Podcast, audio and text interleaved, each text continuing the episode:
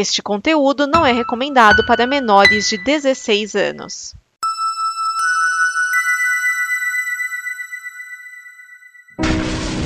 Olha só o que eu achei!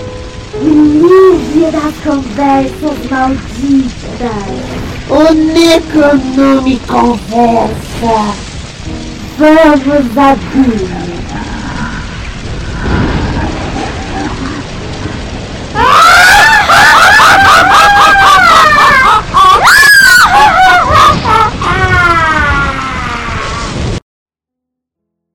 O livro está aberto. Prepara suas mentes, queridos ouvintes, que está começando mais um Necronome Conversa. Aqui quem fala é o Ler Félix e hoje a gente vai continuar a saga, né, de falar sobre os nossos filmes favoritos.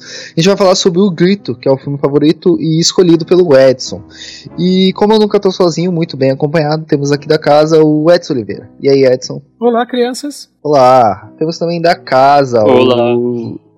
Calma aí, João. Eu não, te apresentei ainda, cara. Temos aqui da casa o João, o Paulo. Agora você fala, Boa João. noite. Agora eu vou falar. Tudo bom, galera?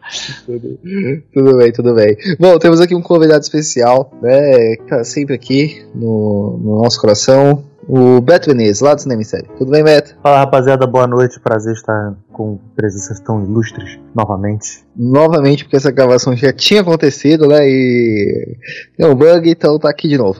Eu me referi novamente porque eu já estive participando do, Necro...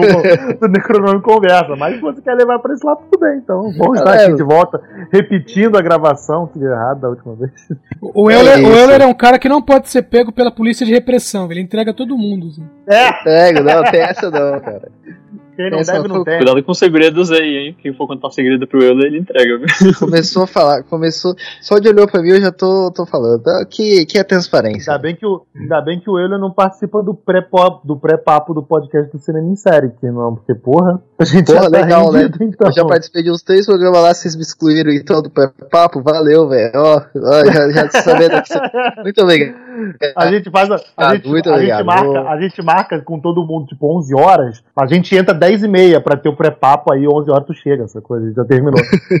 a fofoca, a gente já falou mal dos coleguinhas todos, e e é isso. Falou mal de mim, né? Me matou. Isso, novamente. é, já, já te matamos Ah, umas é. 5 vezes já, pô. Mas ah, aqui eu tô vivo e vamos partir. Antes da gente começar, a gente vai pros nossos recadinhos. Então, Edson, se a pessoa quiser apoiar a comba na nossa casa, como é que ela faz? Se você está nos ouvindo e quer nos apoiar, você pode entrar no apoia.se barra combo para nos ajudar em reais ou no patreon.com combo para nos ajudar em dólares. Lembrando sempre que combo é com K. É isso, a gente também tem uma newsletter, é só você entrar lá no tinyletter.com barra necroletter, que você consegue assinar e receber as nossas novidades mensais, né? É, bom, João, que são as redes sociais, como é que a pessoa faz para nos seguir? Bom, ah, pra encontrar a gente no Facebook, a gente tá como Necronome Conversa, é só tá lá no, na lupinha do Facebook vai encontrar a gente. No Twitter e no Instagram, arroba Necronversa também. Vão lá, curte nossa página, acompanhe nosso conteúdo lá no dia a dia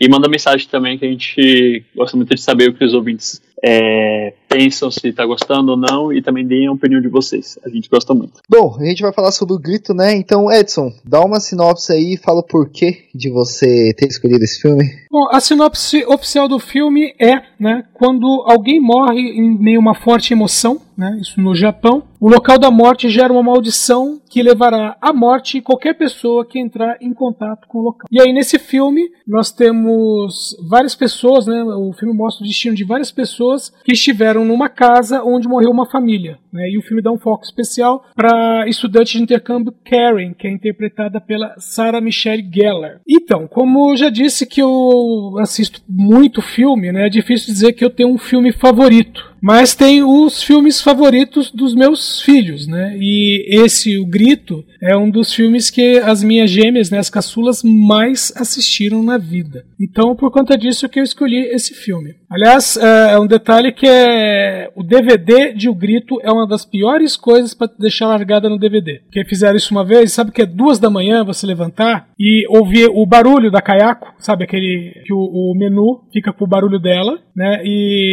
Uh, é, e o negócio lá esse? de play, é, e fica lá play, é, extras.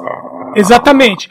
Só que a intervalos irregulares, a tela do menu desaparece e vira, fica tudo vermelho com a cara da Kayako em branco, só. Então imagina o que é você levantar às duas da manhã pra desligar o DVD, porque todo mundo dormiu, e de repente fazer Eu vou comprar pá, esse DVD só por isso, viu? fazer pá na tua cara assim, eu, caramba, elas me pagam. É, e tem também aquilo que você falou, né? O Olá Crianças que você fala é para suas filhas, né? Exatamente. Quando eu chegava em casa, na época que eu morava com os meus filhos, sempre que eu chegava em casa, às vezes não tinha ninguém, mas mesmo assim eu chegava e falava Olá, crianças. Né? E a, a minha saudação normal num podcast é falar Olá, crianças por causa disso, por causa dos filhos. Oh, Bom, foi por isso que o João respondeu, Meu né? Deus, que que, que, que eu tenho vontade de ser pai agora também. eu ainda não, viu? Mas o criança já faz tempo, viu? Porque as, as caçulas estão com 20 anos já. Eu, eu ia falar que eu- e essa vontade aí do, do Beto passa longe, assim, de mim, né? Mas não, aí, tudo bem, é. Vocês são muito novinhos ainda pra isso, eu não sei o João quer dizer, mas você ou não? É um menino ainda, Robin. Porra. Pô, 25 anos com idade de. com idade de 25 e mental de 78, quase aposentado já. É. Não. não ninguém é aposenta, mas vamos lá, né? É, Quem, se bom, quem se aposenta hoje em dia, né? É, o que, que você tá falando aí? Que utopia é essa? Ai, mas bom, vamos lá. É, Vocês gostam do filme? Vamos, vamos começar, vamos voltar por isso, né? Porque, tipo, esse filme, é, a gente tá falando do Grito de 2004, né? Que é um remake de um filme japonês, né? Sim. E aí eu queria saber, de vocês, vocês gostam dele? Qual é que, como é que foi o primeiro, primeiro contato que vocês tiveram com esse filme? Pode começar, Edson. Então, eu fui assistir o, o Grito depois de ter, ter assistido O Chamado, né? Que tava vindo aquela onda de filmes japoneses, somente remakes japoneses, né? E eu fui assistir depois do Chamado. Eu tinha gostado do Chamado, eu gostei também do Grito, tá? O que, eu- o que me chamou a atenção no Grito foi justamente a questão da, da maldição ser aleatória, sabe? Não existe um motivo pro, né, vamos dizer, pros fantasmas irem atrás das pessoas. O motivo é as pessoas entrarem na casa, simplesmente isso, sabe? É, ninguém cuspiu no espelho, ninguém gritou palavrão, ninguém puxou descarga três vezes, ninguém fez nada, só entrou na casa, sabe? O fato de ter entrado na casa foi suficiente. Então, isso que me atraiu no filme. igual eu falo, né, que tipo, você pega em alguns momentos o terror ele vem com uma punição, né, tipo de você invadir, no grito não tem essa questão de invasão, né? As pessoas estão estão na casa lá e tipo, a- elas estão a trabalho ou morando lá, né? Ninguém invadiu a casa e ficou e, e sofreu essa punição da maldição, né? As pessoas estavam vivendo sua vida e, e teve isso, né? Exato. As pessoas entraram na casa com a, com a melhor das intenções, todas elas. Sim. Ó, mas o Edson tinha falado aí, né, a respeito de, assim, que, como que vem do nada, mas até justamente no início do filme, quando fala lá, né, que quando alguém morre com ódio, ou quando é uma morte, né, muito, é, muito bruta ou agressiva, esse- essa, essa, força do ódio fica permanece no local e mata o outro. Então, é o, a força, essa, essa, essa maldição, ela não quer saber que- quem é bom quem é mal. Ela só quer é, usar e usar a força dela pra machucar o próximo, pra manter, não sei, pra manter sua associação, tipo, de que fizeram mal pra mim, vou fazer mal pra todos. É mais ou menos assim. Não, mas, mas aí que tá o detalhe. Essa, essa força, na verdade, ela não tem uma. É, é, é uma personalidade. É que ela aparece para as pessoas como os membros da família morta. Mas ela não tem em si uma personalidade. Tanto que ela simplesmente É. chega nas pessoas as pessoas morrem. Ela não é uma. uma ela, não, ela não escolhe. O, o objetivo dela é fazer, é fazer aquilo que ela foi. é, que a maldição é criada nela. O objetivo dela é matar, não é tipo matar uma pessoa ou outra, né? É tipo. A pessoa tá lá, independente de quem for, uma criança, ou uma idosa, ou uma pessoa adulta, ela vai matar, né? Só isso. Mas e você, Beto? Minha, minha vez então? Minha vez? Só Beto, só Beto.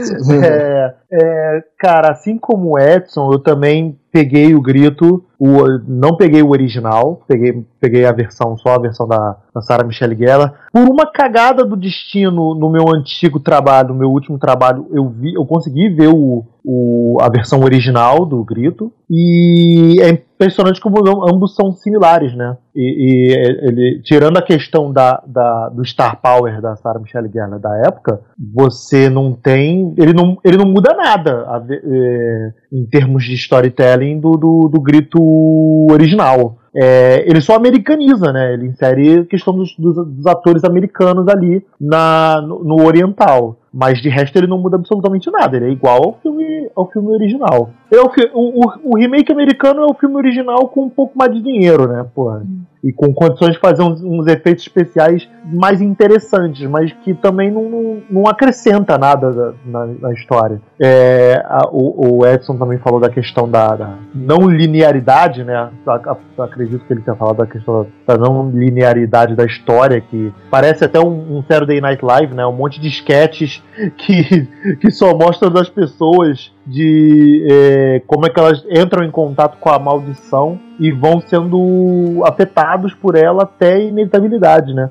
O- uma coisa que eu, que eu passei a apreciar desses filmes de terror oriental, cara, que diferente dos americanos, é o fato de não ter final feliz, né, cara? Tipo, o- a, a maldição japonesa vai continuar perpetuando, fazendo novas vítimas com o passar das gerações. Tipo, aquilo não é vencido, você evita. Ou você sai do caminho e ela continua seu curso pra pegar outras pessoas, ou ela vai te caçar até te pegar e te matar, sabe? É, é, você, não, você não foge daquilo, você não tem como vencer aquilo. Tipo, não tem final feliz. Isso que eu, eu, mais curioso que eu passei a achar dessas obras do terror japonês. É, mas justamente essa falta de linearidade da história que, na minha opinião, né, que deixa a história bem interessante, porque faz a gente tipo ter que prestar muita atenção pra poder entender o que que tá acontecendo. E esse filme é aquele que tipo tem que sentar e acompanhar e tentar fazer interpretação de cada linha, né, da história, é para poder entender o final. Pois é, porque diferente do- dos, dos terrores habituais, né? Ele, ele é muito mais psicológico, ele tem um peso muito mais psicológico do que o jump scare, né? Ele não se apoia no jump scare. Rara, ele tem poucas cenas assim de jump scare é, mais óbvio, né? Vamos colocar dessa forma. Ah, as cenas assim de, de susto são cenas construídas em que a gente, como público, a gente tá vendo, entre aspas, o bicho vindo. Quem não tá vendo é o, o personagem no filme, né? Então é meio assim, a, a, a cena é um susto pro personagem, não pra gente. A gente fica mais na tensão mesmo. Pois é, a, a tensão gerada pela expectativa, né? Da morte. E, e aquelas cenas, por exemplo, o elevador subindo e a criatura eh, se aproximando do elevador. Ou a da, a da loura, Fred, né? Sim. A da loura do prédio é muito boa, cara. Porra, aquela, aquela da, da gravação, cara. Porra, aquilo, é- aquilo é muito sinistro. Não, e essa cena, essa cena da escada, pra mim, ela, ela é muito boa mesmo, porque é é- se aquela mulher não tivesse aquela porta pra sair pela, pela, é, pela lateral, ou ela teria que subir, ela teria que descer, e a bicha ia, ia ter muito E problema. ela tava, ela tava cercada, né, cara? Ela tava Aham. pelos dois lados. Porra, tava tudo apagando dos dois lados. Você não tem aquela porta ali e babou pra ela. Justamente. É, o, o filme O Grito, ele é. Eu lembro dele quando era como catálogo de locadora, de passar na frente da locadora e ver lá o, a, a divulgaçãozinha dele lá. Eu lembro isso era muito novo. E, claro, aluguei e, e assisti, né? Gostei, gostei muito. Mas na época eu não entendi muito, mas depois, quando mais velho, eu assi- reassisti e, claro, entendi. Pois é, por causa desse fator psicológico dele, né? E essa falta de linearidade dele. Diferente com o lançamento que lançou na. na lançamento que lançou, né? Que da época que o João Gonçalves chegou junto, que era o chamado, né? O chamado ele se apoiava muito mais no, no, no jump scare e era mais. Ele é tão legal quanto, mas ele acho que ele, ele, ele popularizou mais por causa do lance da Samara, da fita, né, do telefonema depois. Várias pessoas falaram que depois que terminou de ver o filme em, VHS aí tirou a fita e tocava o telefone, porra. Pô, rolou comigo, essa hein? coisinha. Isso rolou comigo. Só que era minha Rolou mãe com, com o. Alex também do podcast. Só que era minha mãe me ligando. Rolou Eu com gente. Terminei, na real foi assim, o chamado.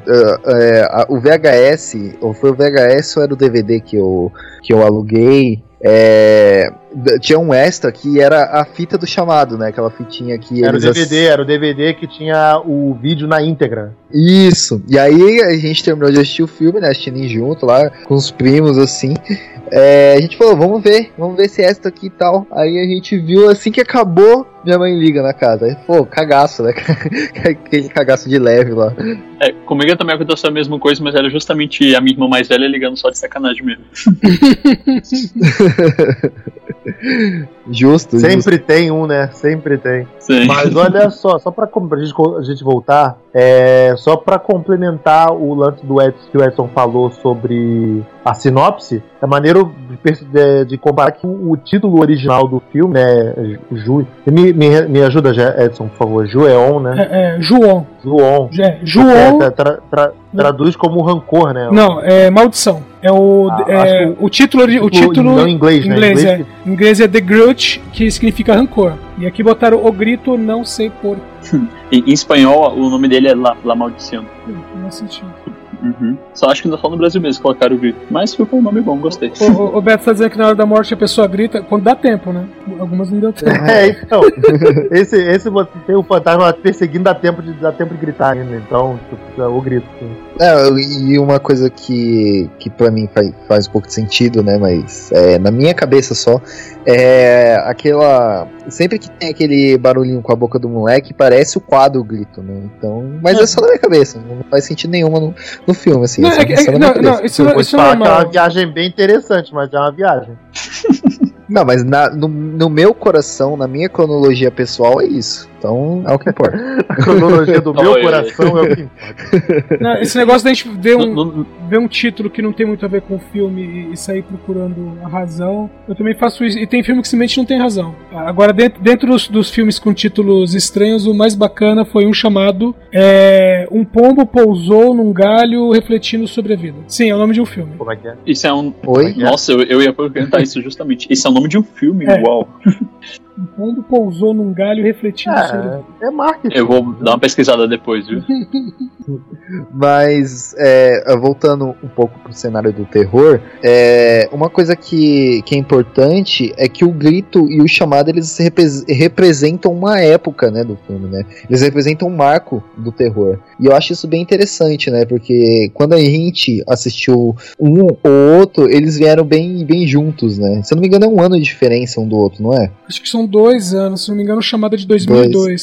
Se eu não me engano. O grito veio primeiro, né? Não, lá, né? É, o, o lá, o, o, o japonês, né? Porque o. o- Ah, tá, tá. Esse, Tá falando esse, amer- esse americano ele é de 2004, se eu não me engano. Então, o, é, o chamado, ou a versão americana, é de 2002. Sim. O, o chamado, vers a versão japonesa, se eu não me engano, é de 99, que é Ringu. Ó, procurei aqui nem isso, 98. Então, o, o, Sim. o Ringu é Mas, 98, aí fizeram o chamado 2002. E aí em 2002 fizeram warm é, João, é, fizeram o João lá. É. E em 2004 fizeram o grito na versão americana. Então, mais ou menos sempre a diferença de dois anos. né? Bom, menos do primeiro, né? Que só foram quatro anos. Sim. Mas é, é interessante isso, né? Porque para muitas pessoas é, é, lembram do- desses filmes por terem assistido e terem tido essas experiências, né? Tipo, por exemplo, essa do, do chamado de ligar, né? Essa do grito por ter acabado também com a ideia de que você se esconde debaixo do cobertor e tá seguro, né? Eu acho que, que, é, que é, é, é uma, uma coisa interessante um- e um bom ponto positivo pros filmes, né? Porque eles conseguiram virar um marco pro gênero em uma determinada época, né? Eu acho que a gente pode, tipo, falar, ter isso como um exemplo também, o Invocação do Mal, que agora é um, é um marco também, né? A gente pode falar, como outros filmes também foram marcos pra sua época, né? Eu acho que, que isso é bem interessante também. Sim, até também porque para esses dois filmes, por exemplo, o Grito e o Chamado, eles têm características muito parecidas, né? Por exemplo, são, são histórias é, japonesas que depois foram refeitas com esse, essa pegada americana, né? E os legendas ju justo na mesma época, então, claro, a gente vai fazer comparação.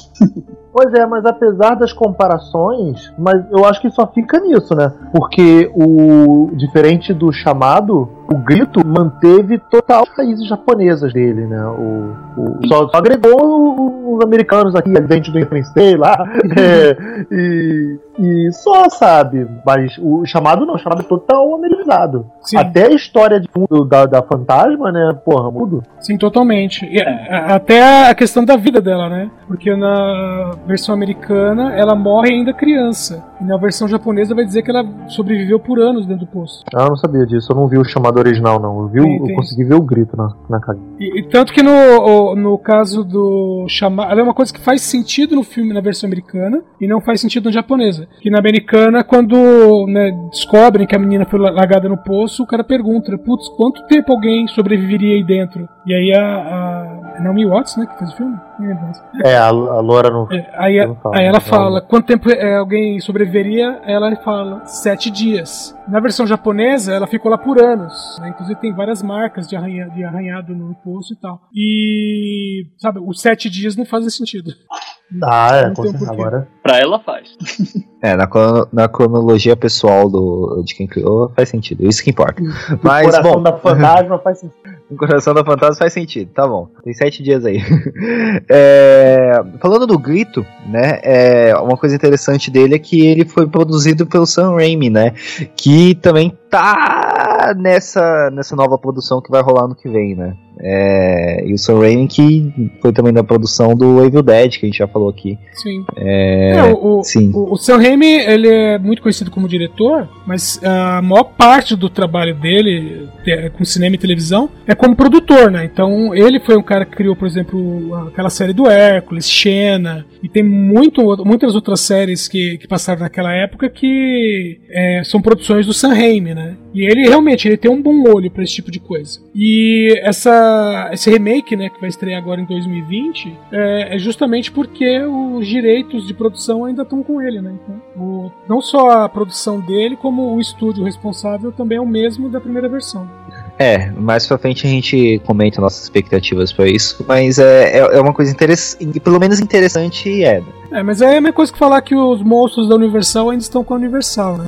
Sim. Porque você tem, você tem os monstros clássicos lá nos anos 30 e nunca mais fizeram uma coisa decente com eles. É, mas. Bom, é, tem a questão também do, do Sam Raimi que tem o, o irmão dele tá nesse filme, né? O Sim, Ted o, Raimi. o Ted Raimi. O Ted Raimi tá em todo filme que, em que o Sam Raimi coloca, vamos dizer assim, tem mais a mão na massa, né? Desde, o- cabide de emprego. é, desde Evil Dead até Homem-Aranha, todo filme que foi dirigido ou produzido pelo Sam Raimi tem o Ted Raimi lá. Mas me lembra qual é o arco dele nesse filme? E- Ele é o chefe da Karen, da Sarah Michelle Gellar. É ele que passa o serviço pra ela. Lá no começo se vê a, a, primeira, a primeira menininha sem o.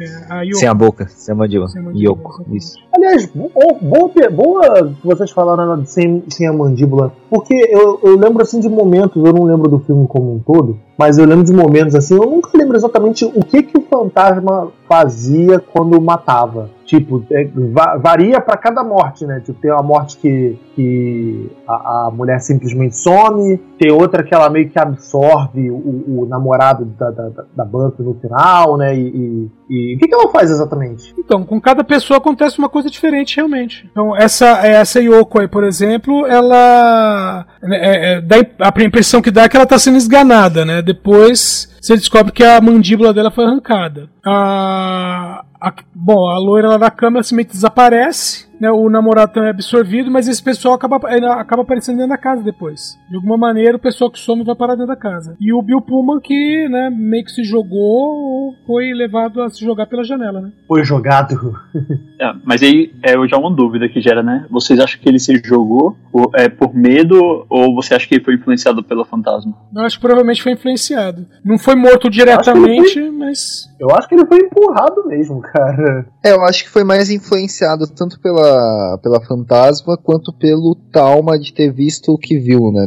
É, que no correr do filme a gente vê que ele não tem nada a ver, né? Ele não, não tem caso com ninguém, né? Mas ele, ele vê né, a, a carta de suicídio e entende tudo, né? Carta de suicídio não, a- ele vai lá na casa, né? E, e entende tudo o que aconteceu, né? É, vamos explicar aqui o que gerou a, a maldição, né? O, Sim, o Bill sim, Pullman dá a entender que ele é um professor de faculdade, ele é americano, e a história toda se passa no Japão. Né? E ele dá aula no Japão. E aí, uma das alunas dele, né, que já é uma, vamos dizer assim, uma senhora, né, com, com- com- tem um filho, tem um marido e tal, meio que se apaixona por ele e ela fica é, obcecada por ele. né? Os dois não têm um caso, né, mas uh, durante o filme a Sarah Michelle Gellar tem acesso a umas fotos e em várias fotos né, tá o Bill Pullman em primeiro plano e a, a mulher lá no fundo, né, a Kayako lá no fundo. E Ah, jurava que eles tinham caso, assim. não, não tinham. E aí, essa Kayako, numa espécie de diário dela, um caderno dela, né? Ela escreve várias vezes lá o nome nome do professor, que é Peter, né? Ela escreve várias vezes o nome do professor e né, dá a entender que tá apaixonada tal. Quando o marido né, tem acesso a esse caderno, ele tem um acesso de fúria, e aí ele né, estrangula a mulher, afoga o filho, torce o pescoço do gato e depois se enforca. Então é a tragédia completa. E daí. Sacanagem, é. o gatinho. É. O gato tá claro mesmo. Não, é... Mas o humano não tem problema. Quando chegou no gato. E o Bill Pullman é justamente o primeiro a, a, chegar na casa, né? Logo depois que a, que a maldição, entre aspas, é ativada. Sim. Então ele, ele a gente pode falar que é o primeiro o primeiro alvo da maldição, talvez, né? Sim. Porque ele já morre de início do filme, né? Ah, mas a maldição então começou naquele momento. Tipo, após essas mortes que a maldição começa. Aquilo não é algo que tá, tipo, há gerações passando. Então. Não! no filme 2, vão dizer que a Kayako era filha de uma espécie de exorcista e que ela tirava o espírito de, de, das outras pessoas e, e, colocava na Kayako. Tá, não faz sentido também, mas é isso que eles vão dizer no, no segundo filme. Então, meio assim, que né, um, uma morte em meio a ódio, né, ela realmente geraria uma maldição. E no caso da Kayako, porque ela tem essa coisa de ter absorvido vários espíritos, a maldição, através dela, é muito mais forte. Não, e até também porque se, é, podemos dizer que ela já tinha essa experiência, né? De, de ter essas manobras espirituais aí. Então, se, se, essa, se essa situação dela ter sido assassinada com esse ódio gerou tudo isso, ela, tipo, já que ela sabia meio que já tinha essa experiência, ela decidiu usar para matar, né? Pode ser dizer assim também. Mas convenhamos que uh, essa, essa, essa, essa explicação do primeiro filme era melhor, né, cara, do que isso do padre e tal, porque, mano, é, isso de, bom, a pessoa que morre em extrema, extrema agonia, extrema raiva, vai virar uma maldição. Ok, né? Tipo, já tava, já tava muito bem explicado aí, né? Não precisava de mais nada. É, é foda. Tenta explicar demais acaba estragando. Exato, né? é o tipo de coisa de americano, né, cara? Que, que, que explica pra caralho, gosta de explicar as coisas para que não gere é, dúvida ou interpretação. Joga na cara. É, mas tipo, o foda é isso, né? Sabe? É, é, o que eu sempre falo, eu falo pra todo mundo que toda empresa e todo, todo negócio de filme tinha que ter um, um setor que só servisse só para fazer questionamento, sabe? Não, não, ele não tem outro trabalho. Toda empresa deveria ter um setor de que o cara só teria uma pessoa, essa pessoa só tem uma função de estar numa reunião e perguntar: será que não vai dar merda? Só isso. Não precisava fazer mais nada. Eu acho que, tipo, os filmes deveriam ter, tipo, uma, um, um, uma pessoa, um produtor que só perguntaria: tá, mas por quê? Tá, pra que isso? Porque, tipo, não, não tem necessidade. É, não tem, é, é, é, o, é o décimo cara do. Putz, como é que é o Guerra nome? Mundial Z, né? Isso, Guerra Mundial Z. Exato. é, isso. é o cara que todo mundo falou, que nove caras falaram merda, falaram que não, que não era pra passear ele. Pô, mas e se é, cara?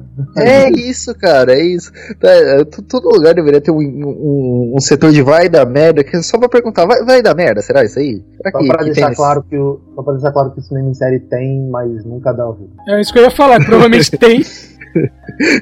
Por exemplo, eu, eu não acredito. Também... Eu não acredito que na Warner não tenha. Mas que ninguém dá ouvidos a ele. O plano de negócio da, do cinema série parece muito com o da Warner, aliás. Tipo, principalmente da DC, assim, específico, específico da DC. Mas também ah. tem outro lado também. Também tem outro lado também, porque, por exemplo, pode ser que eles. Ah, nessa dúvida, né? Se, se o que eles vão produzir, o que vão publicar, vai ser bom ou não. Eles podem achar que vai ser ruim, e é que vai ser ruim. Publicar, é, tipo, botar na história, né? O, esse que eles acham ruim, e ser um, tipo, bom pra caramba, ser sucesso. Então tem os dois lados também. Pô, mas quantas dessas de explicação que explicou direitinho, é, você viu que realmente, porra, valeu, acrescentou pra história, de fato. Não era aquela parada tipo só, ah, tá, mas eu poderia muito. Não acrescentou em nada. Eu poderia muito bem viver sem isso aqui e para mim tava de boa. É, um desse é um grito, né? Como já tinha no primeiro, já tinha explicação. Foi pro segundo, eles que, queriam colocar mais isso. Pode ser, eu acho que também eles teriam colocado isso no segundo, porque, bem, já era um, uma, uma novo filme, tinha que acrescentar uma, novo, uma nova coisa, tipo, ah, será que essa fanta no caso Kayako, né? Será que é isso tudo mesmo? Vamos ver o que aconteceu na história dela. Então, pegar esse, esse, esse trauma que aconteceu na infância dela para dar um na, na, no fantasma. Mas é igual vocês também disseram, né? Tipo, no primeiro já tava bom. Meu, mas nada, nada justifica Poltergeist, que é, que é no 1, a casa foi construída em cima do cemitério. No 2, a nova casa é em cima de um outro cemitério. E no 3, não, no 3 são os fantasmas do, do segundo cemitério que vão atrás deles. Então, É, porque no, no Poltergeist 1 faz, faz sentido pra caralho, né? Eles só Sim. tiraram a, a- as, lápides. clip- eh, não, as lápides, mas deixaram os, os cadáveres lá. Isso fez sentido pra caralho pra mim, né? É, agora, tipo, o resto. tipo, vou, vou, de, vou de novo, né? Vamos, vamos de novo fazer mesma coisa, né? É, no, no segundo filme falam que é um. Que, que, é, tinha um cemitério indígena debaixo da casa onde a família estava morando. Aliás, não era bem. um Na verdade, tinha um cemitério indígena na- debaixo, e, é, e aí tinha a seita de um velho maluco que disse que o mundo ia acabar, e eles se enfiaram numa caverna é, que ficava nesse mesmo cemitério. Aí juntou tudo. Gente, eu não quero ser o chatão do rolê, mas vamos voltar É, pro um outro filme. É, é bem melhor mesmo. Vamos tá por- É muito vamos, mais divertido. ser o chatão do rolê, assim, mas. Mas vamos lá, é, vou falar do, do filme em si, né? A gente deu uma, uma, uma comentada, a gente tá dando uma comentada bem, bem, bem por cima mesmo de tudo, mas o que, que acontece no filme mesmo, né? É, uma família né, de, de americanos se muda para uma casa, né? Isso. E, e nessa casa, tipo, é- essa família é composta por um marido e sua esposa e a mãe do marido, né? Se eu não me engano Sim, que já tá meio exato, senil. exato. já tá meio senil. E depois de um tempo, essa, essa mãe desse marido, que eu esqueci o nome dela, ela tá, tá de cama já, não, não consegue se mexer, quer ficar só parada. E eles contratam uma cuidadora pra ela. Só que em determinado momento, essa cuidadora não, não dá mais notícia. Ela né? some. Ela Ó, some. ó, a senhorinha é, Como- a- é a Emma. É isso, a Emma. E como bom patrão, ele caga pra isso, né? E ele faz o quê? Ele. ele simplesmente manda outra pessoa. Cagou se. Se a outra pessoa Bota não. outro no lugar e a vida seguiu. É, é isso O que daí que, importa é o cliente. é o que importa é o cliente, o que importa é o lucro, né? É, o Engels, né, do, do Marx lá, ele fala que isso é o. capitalismo. Ele chama isso de exército de reserva. Né? Se tiver um exército de reserva, você não precisa fazer mais nada, porque tem outras pessoas pra cobrirem isso. Né, Depois eu explico isso pro Beto, né, Beto? Que eu até brinquei que eu ia- que eu ia explicar isso lá no cinema. Isso, isso. Vamos continuar a aula de comunismo, na, a- a aula de aplicação do comunismo na vida real. É isso. Se vocês quiserem saber mais sobre essa aula de comunismo, vocês entrem lá no Telegram do Cinema em Série, que, que eu tô sempre lá falando sobre comunismo, socialismo e teoria marxista, né? E karatê. comunismo e karatê. comunismo e karatê. Não por muito tempo, é só até ligar pro DOPS. que aí eu vou sair eu vou sair falando de. Eu vou sair entregando todo mundo. Mas um, o primeiro é o Filipe, né? Mas vamos lá. é, e, e aí ele manda é, essa.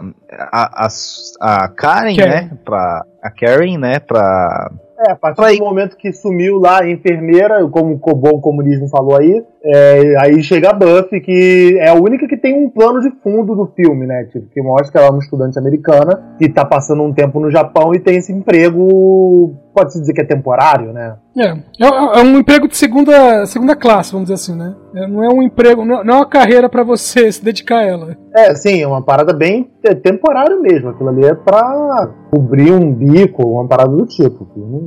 Sim, não faz sentido nenhum aquela- alguém achar que aquilo vira uma carreira, né?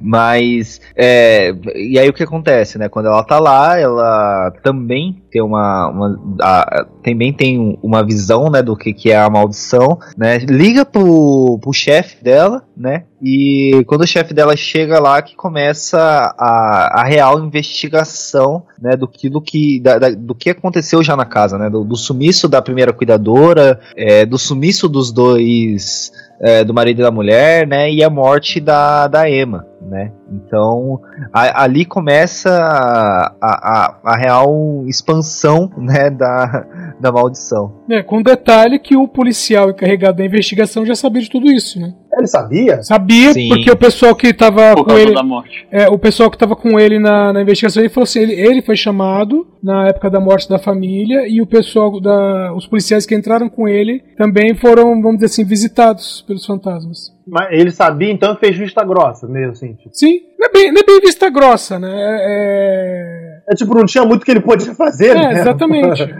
É, cara, você vai, você vai chegar em- no, no seu superior então, ó. Tem essa galera que morreu e deixou uma maldição aí na casa. Não, tem o fantasma que tá caçando todo mundo aí, dá a voz de prisão nele e vambora. É isso, não, não tinha muito o que ele fazer, né?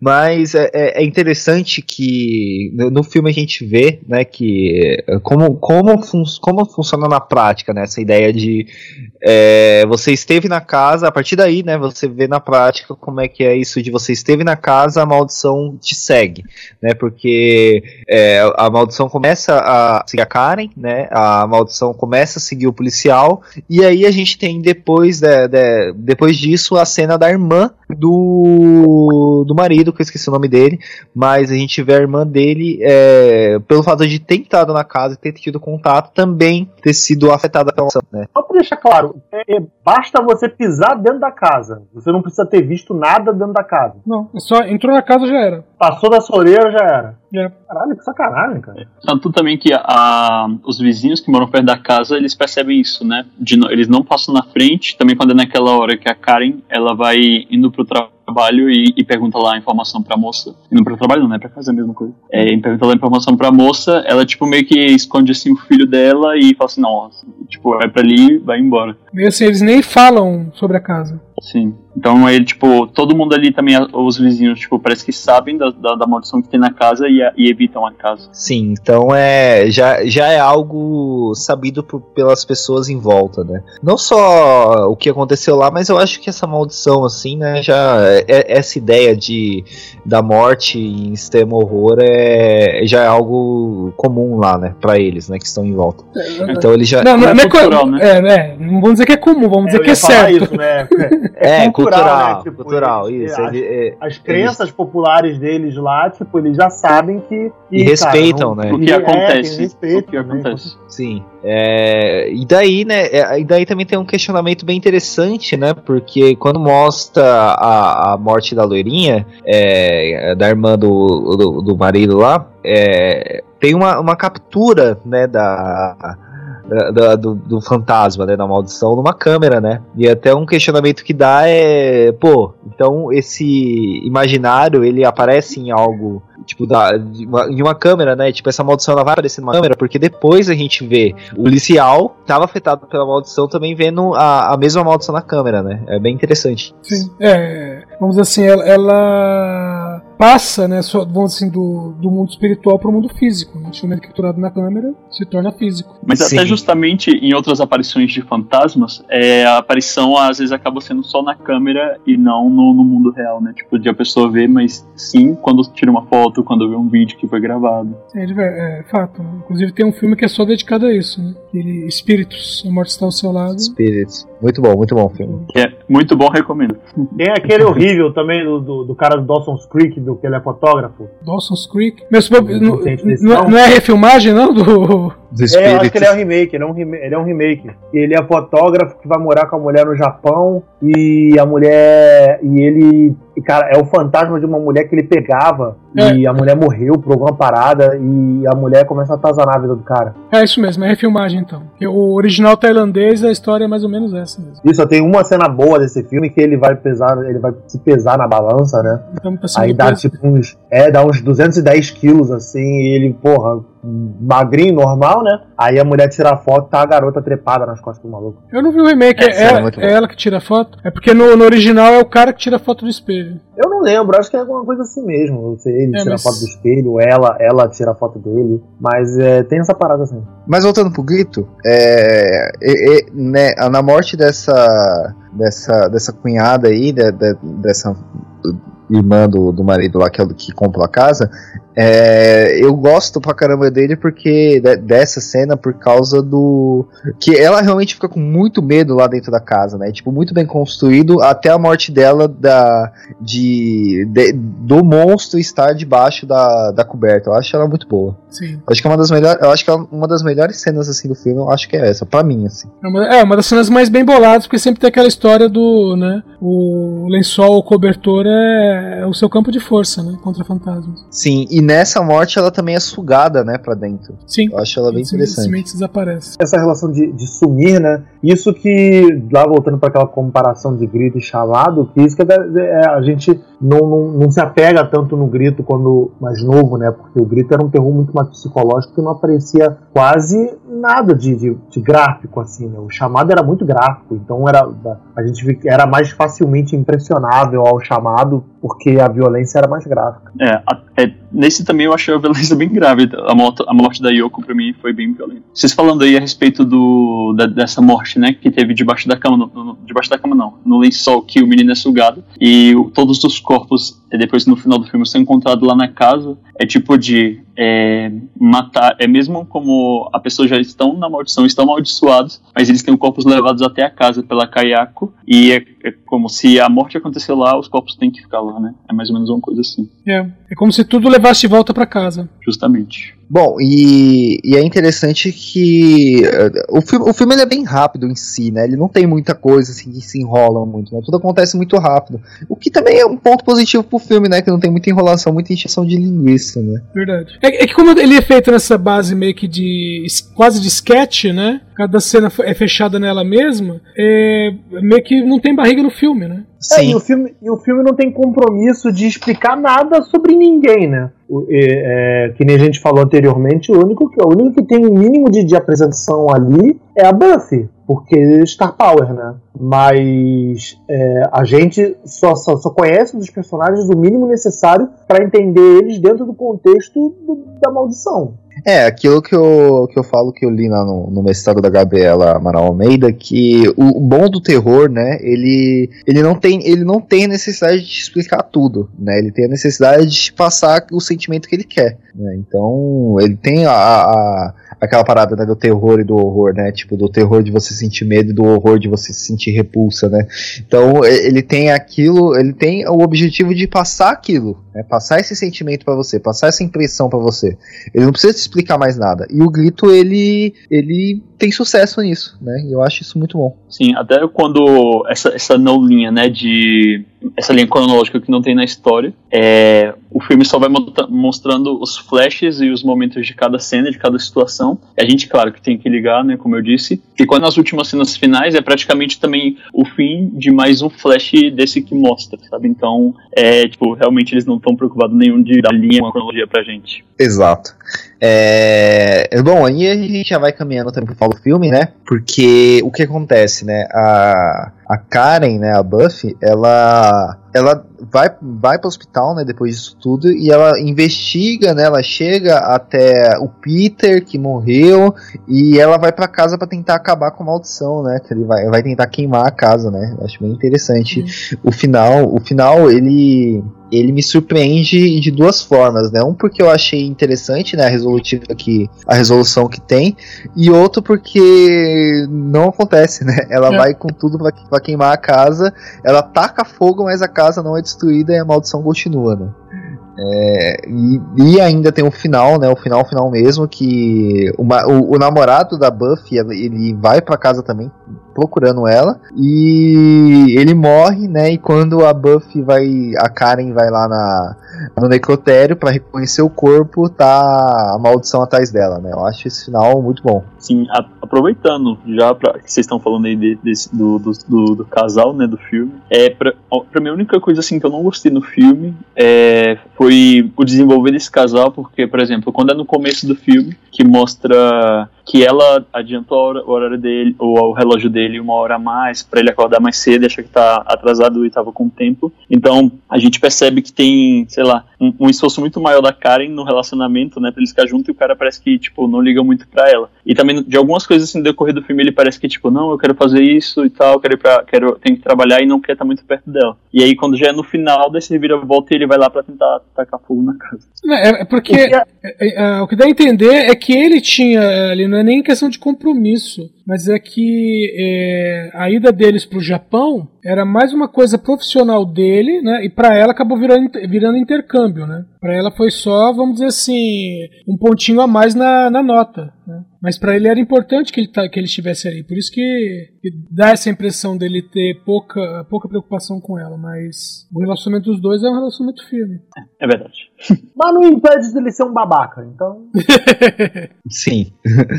Bom, vocês querem comentar mais alguma coisa do filme? Tem alguma coisa na cabeça de vocês que vocês acham interessante comentar? Senão a gente já vai caminhando para as considerações finais. Acho que a gente pode passear rapidinho no- no- nos outros dois filmes, né? Pra fechar a trilogia rapidinho. Que no segundo filme, é, como o lance a gente falou do lance da, da inevitabilidade da maldição, como a, a- depois a, a Buffy eventualmente morre, né? Que ela, ela, ela é pega pela maldição lá dias depois no hospital, né? Que dá- acho que é, é isso que mais ou menos passam-se no máximo dois, três dias do, do, do final do primeiro pro segundo filme. E, o- e- e existe um terceiro que eu não faço ideia do que se trata, porque eu descobri na gravação anterior que existe um terceiro.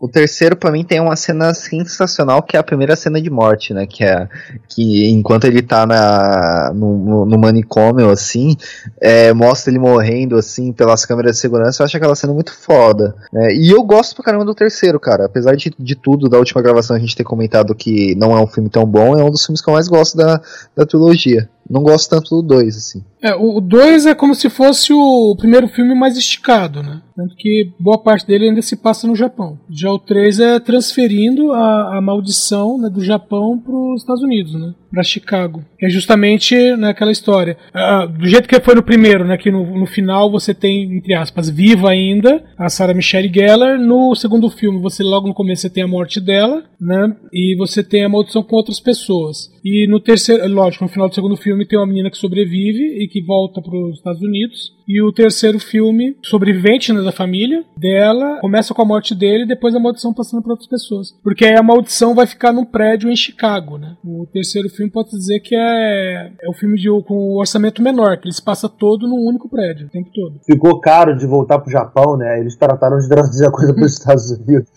É. Mas que perde um pouco o sentido, né? Se do- na primeira história a, a maldição estava na casa, porque a morte, todo o, todo o rolê, né? Aconteceu na casa, depois levar para os Estados Unidos, perde um pouco o sentido. Então, no final do 2, que é justamente que vai dar esse gancho, ah, quando vão falar com, a, com o encontro, né, mãe da Kayako e tal, e, e vão falar com ela, é, ela pega e fala que nunca foi a casa. Que a maldição, me- meio assim, uma vez que a pessoa pegou, ela podia simplesmente passear, sabe? Então era a escolha dela ficar na casa. Então, é, é só explicação pra, com a justificativa de ter levado a história para os Estados Unidos. Exatamente. É, e agora fazendo uma pergunta assim, né? A gente comentou que vai ter um, um novo filme, né? Qual que tá sendo a expectativa de vocês pra esse filme novo? Pode começar, Edson. Minha expectativa não é muito boa, não, sinceramente, porque é, na- é, nessa nova versão eles vão americanizar completamente a história, né? A intenção é essa, é pegar o filme original e fazer aquilo que fizeram com o chamado, tornar, é, tirar totalmente a parte oriental do filme, né? Então vai ser uma maldição numa casa americana. Então é, tira parte do charme, né, da, da primeira história. Eu não sei como é que vai ser a condução, né? Mas Sim. Eu tô É, com pelo- o Edson nessa porque é, eu acho que não vai ter absolutamente ligação, não vai ser é uma coisa co- completamente nova, tem ligação com o original, não tem nada, e só meteram uma, uma- a maldição ali num novo contexto. Tem que ver como é que vai ser esse novo contexto apresentado, para não ficar um chamado 3 e não ser aquela merda sem cabeça. É, eu, eu tô um pouco esperançoso, eu acho que pode ser um filme legal, porque o trailer me, me, me deixou, tipo, bem curioso de ver, assim, né? Mas é aquilo, né? A gente precisa ver como é que vai ser conduzida essa história, né? Porque. Eu fiquei curioso pelo elenco. O elenco Sim, tá bom. é, o, o elenco. Então, o que mais me deixou curioso foi mais o elenco mesmo do que ser mais um grito, né? Eu, eu acho que, que assim, tem, é, é- é- tem isso, né, de, de- de americanizar todo, né? Mas vamos ver, né? Vamos ver. E você, João, o que, que você acha? Bom, então, eu não criei expectativas, como não crio com nenhum filme, mas, não sei, eu vi o trailer, o trailer tem mais jumpscare do que o filme, o primeiro, né, de 2004, mas tá, como é o mesmo diretor, vamos esperar aí, vamos ver que se ele não vai deixar, tipo, aquela originalidade, bora ver qual vai ser o trabalho dele. Não, não, não, não, não. Não é o mesmo É, diretor. produtor. É o mesmo Mesmo produtor. produtor. É. Desculpa, então. Aliás, quem dirige? produtor. Boa pergunta, quem dirige? Quem vai dirigir é o Nicholas Pass. Ele é conhecido por um filme chamado Os Olhos de Minha Mãe, alguma coisa parecida. É, Os Olhos de Minha Mãe. É um filme, é um filme legal. O filme é bom. O filme é bom. filme é bom. Filme é bom. Vale a pena. Mas ele é, é americano não, É né? americano. Sim. Bom, então a gente vê aqui só eu com expectativa e ninguém aqui sem expectativa, muito bom. Não, não. Mas não, não quer dizer que eu não, não, né? Claro, eu não quero ver o resultado, né? Mas. É, cara, como, como sempre eu vou estar certo. Eu tô brincando, gente. É, bom, é, bom, vamos já para as considerações finais. É, Edson, o que, que você eh, quer dizer aí para acabar aí do, do- sobre esse podcast aí? O que, que você quer falar sobre o grito, de, da importância dele e sobre o filme? O que, que você acha? Bom, é, o Grito, pra quem curte terror, é um filme interessante, tá? É, para quem, para quem gosta de fazer aquela, aquela brincadeira, vamos dizer assim, não, não é só de especulação, mas sabe pegar um filme e tentar fazer um desdobramento de roteiro. Esse é um tipo de filme que você pode fazer um desdobramento com, com os personagens, sabe? É, é, detalhar a vida deles, porque o filme não detalha, né, a vida deles. É, tentar procurar em si mesmo, né, explicações sobre a maldição e como ele age, e como ele segue a pessoa e tudo mais. Então é, é um filme desse tipo assim, de discussão depois. Questão de cenas, né? Ele, as cenas deles são bem boladas, como eu falei, é, praticamente são sketches, né? São sketches para você, para que vai, vão, cada sketch vai culminar numa morte, não tem jeito. Mas é, são sketches bem feitos, tá? A, a produção é bem conduzida, é bem feita. Né? Não à toa pegaram o, o, o diretor original, né? Que é o, o não, é o cara? É o Takashi Shimizu, né? Ele já tinha dirigido a versão original de 2002. Escolheram o mesmo diretor, né? Para fazer o de 2004. É justamente por isso, porque ele tem essa capacidade de condução de cena. Então é bem bacana. Então para quem curte filme de terror e para quem curte também cinema oriental, vai gostar pra caramba. É, é lógico, tem aquela coisa de não explicar, mas é justamente de não estar explicando que o filme fica mais divertido. Pode falar, Beto? Cara, complemento o que o Edson disse. Eu concordo, eu acho o Grito um filme bem legal. Se você não conhece, vale a conferida, com certeza. Pra, pra, a, título de, a título de conhecimento, acho que é um filme que vale a pena ser conferido. Acho que vale a pena a gente destacar que o Takashi Shimizu, né, o diretor do Grito, vai ser o, um dos convidados, confirmado já da CCXP esse ano. Tá, já é presença confirmada lá. E vai vir para falar do, do- da, da, da trajetória dele, né, gravando os dois filmes, o americano e o original. E é isso, acho, acho que vale a pena ser conferido sim. Diga, João. Bom, ah, n- não é nenhum filme pra eu recomendar, porque, puta, todo mundo conhece o Grito, né? Então, pra quem quer assistir, eu recomendo de reassistir, tipo, a trilogia, porque vale a pena. Ele é um filme. Bom, eu, eu assisti terceiro muito bem, mas é. Como você assistir, eu vou, vou ver se eu paro um dia pra reassistir os três de novo. Mas é isso. É um filme bom, eu gosto dele. É um filme muito bem construído. Bom, eu recomendo de novo, né? Eu acho que ele é, ele é bem importante. Se você gosta de terror, tanto pra você. Se você ainda não assistiu né, e gosta de terror, pra você ver um filme que foi um marco, né? Então, eu marco pra sua época, né? Então, eu acho que é, é um filme bom também, né? De, de se assistir, né? Ele faz sentido dentro do que se propõe, né? O Grito 1, eu tô falando. E então, pra mim, ele vale bastante a pena também. Vamos encerrar aqui, né? Mas antes disso, vamos para os nossos jabás. Então, Beto, diga aí onde as pessoas te encontram, diga aí o que você quiser, o momento é seu. Antes de tudo, obrigado pelo convite. Eu, né, Edson, João, sempre legal, adoro gravar com vocês. E participando aqui no Necroconversa. Já que eu tenho tão poucas chances de falar sobre um gênero que eu tenho tanto medo, mas gosto tanto, que é filmes de terror. E no cinema em série todo mundo tem medo e, e- e ninguém enfrenta os medos como eu. Então, obrigado por me darem a chance de conversar sempre sobre terror. E pode me adicionar no Twitter, Beto Menezes CES. É, eu só tenho cara de babaca, tá, gente? Eu sou legal. É, Cinema em série também, também pode adicionar a gente no podcast, no Spotify, Cinema em Série, e seguir as redes, a gente nas redes sociais, Cinema em Série, arroba Cinema em Série, facebook.com.br Cinema em Série e Instagram, arroba site Cinema em Série. Só um, um jabá extra rapidinho, que no dia 28 de novembro, dia 29, 29 de novembro, até dia 8 de dezembro, vai estar rolando aqui no Rio de Janeiro o Rock Horror in Rio Film Festival, com 53 longas de 12 países selecionados. É, vai ter palestra, vai ter workshop, vai ter oficina. E você pode ajudar também com a benfeitoria do site e participar do, doando para o site para a benfeitoria, benfeitoria.com.br rock rock horror em Rio. E participar também comparecendo. Vem participar, vem ver os filmes, tem muito filme legal lá para ser exibido. Demorou. É, Edson, seu jabá. Os ouvintes podem me encontrar aqui na Combo mesmo, às segundas-feiras no DN, às quartas-feiras no DN Premiers, falando das estreias de cinema, e nos finais de semana eu estou lá no td1p.com com o podcast. João, quer falar uma coisa? Quero. Ah, domingo eu estive lá no na mostra do CCBB do Stephen King e aí eu, eu assisti lá o Comboio do Terror é, foi da sessão né, que eu consegui chegar a tempo lá no CCBB é, vou fazer ainda o vou fazer uma resenha para publicar lá no post lá no blog então agora que eu voltei para casa da minha mamãe tô com mais tempo livre tô tranquilo então pode ter certeza que vou voltar a, a mandar posts lá no nosso blog Comboio do e Terror. pra galera é não o- deixar de Comboio do Terror, que é o filme dirigido pelo Stephen King, que é muito bom, por sinal. É, é o, mel- é o melhor filme dirigido pelo Stephen King. Exatamente, né? De, todo, de, todos, de todos os filmes dirigidos pelo Stephen King, é o que eu mais gosto. Então é isso. E também pra galera não deixar de conferir lá o nosso blog pra dar uma olhadinha lá. Eu e a Michelle estão fazendo bastante trabalho lá, agora eu também vou publicar meus trabalhos lá também. Então é isso, galera. Não deixem de acompanhar nosso blog. É isso, eu tô sempre publicando, né? o- no, no, eu, eu tô sempre lá no, no site que é amigo do Cinema em Série, né? Que é o Cinetop, um site bem legal, né? Que eu tô sempre todo filme. O, o bom, o bom site Cinetop. O bom site, o bom site que termina com op, né? é, é, eu tô sempre lá. Deixa, deixa pra lá. eu tô sempre lá, sempre eu assisto um filme de terror novo aí eu coloco lá, então vão lá conferir, né? Um site muito bem, muito belo, muito moral, né? É, e é isso, gente. A gente vai encerrar o podcast por aqui. Até a próxima semana e um beijo. Tchau. Tchau, pessoal. Tchau. Tá, tchau, Beto.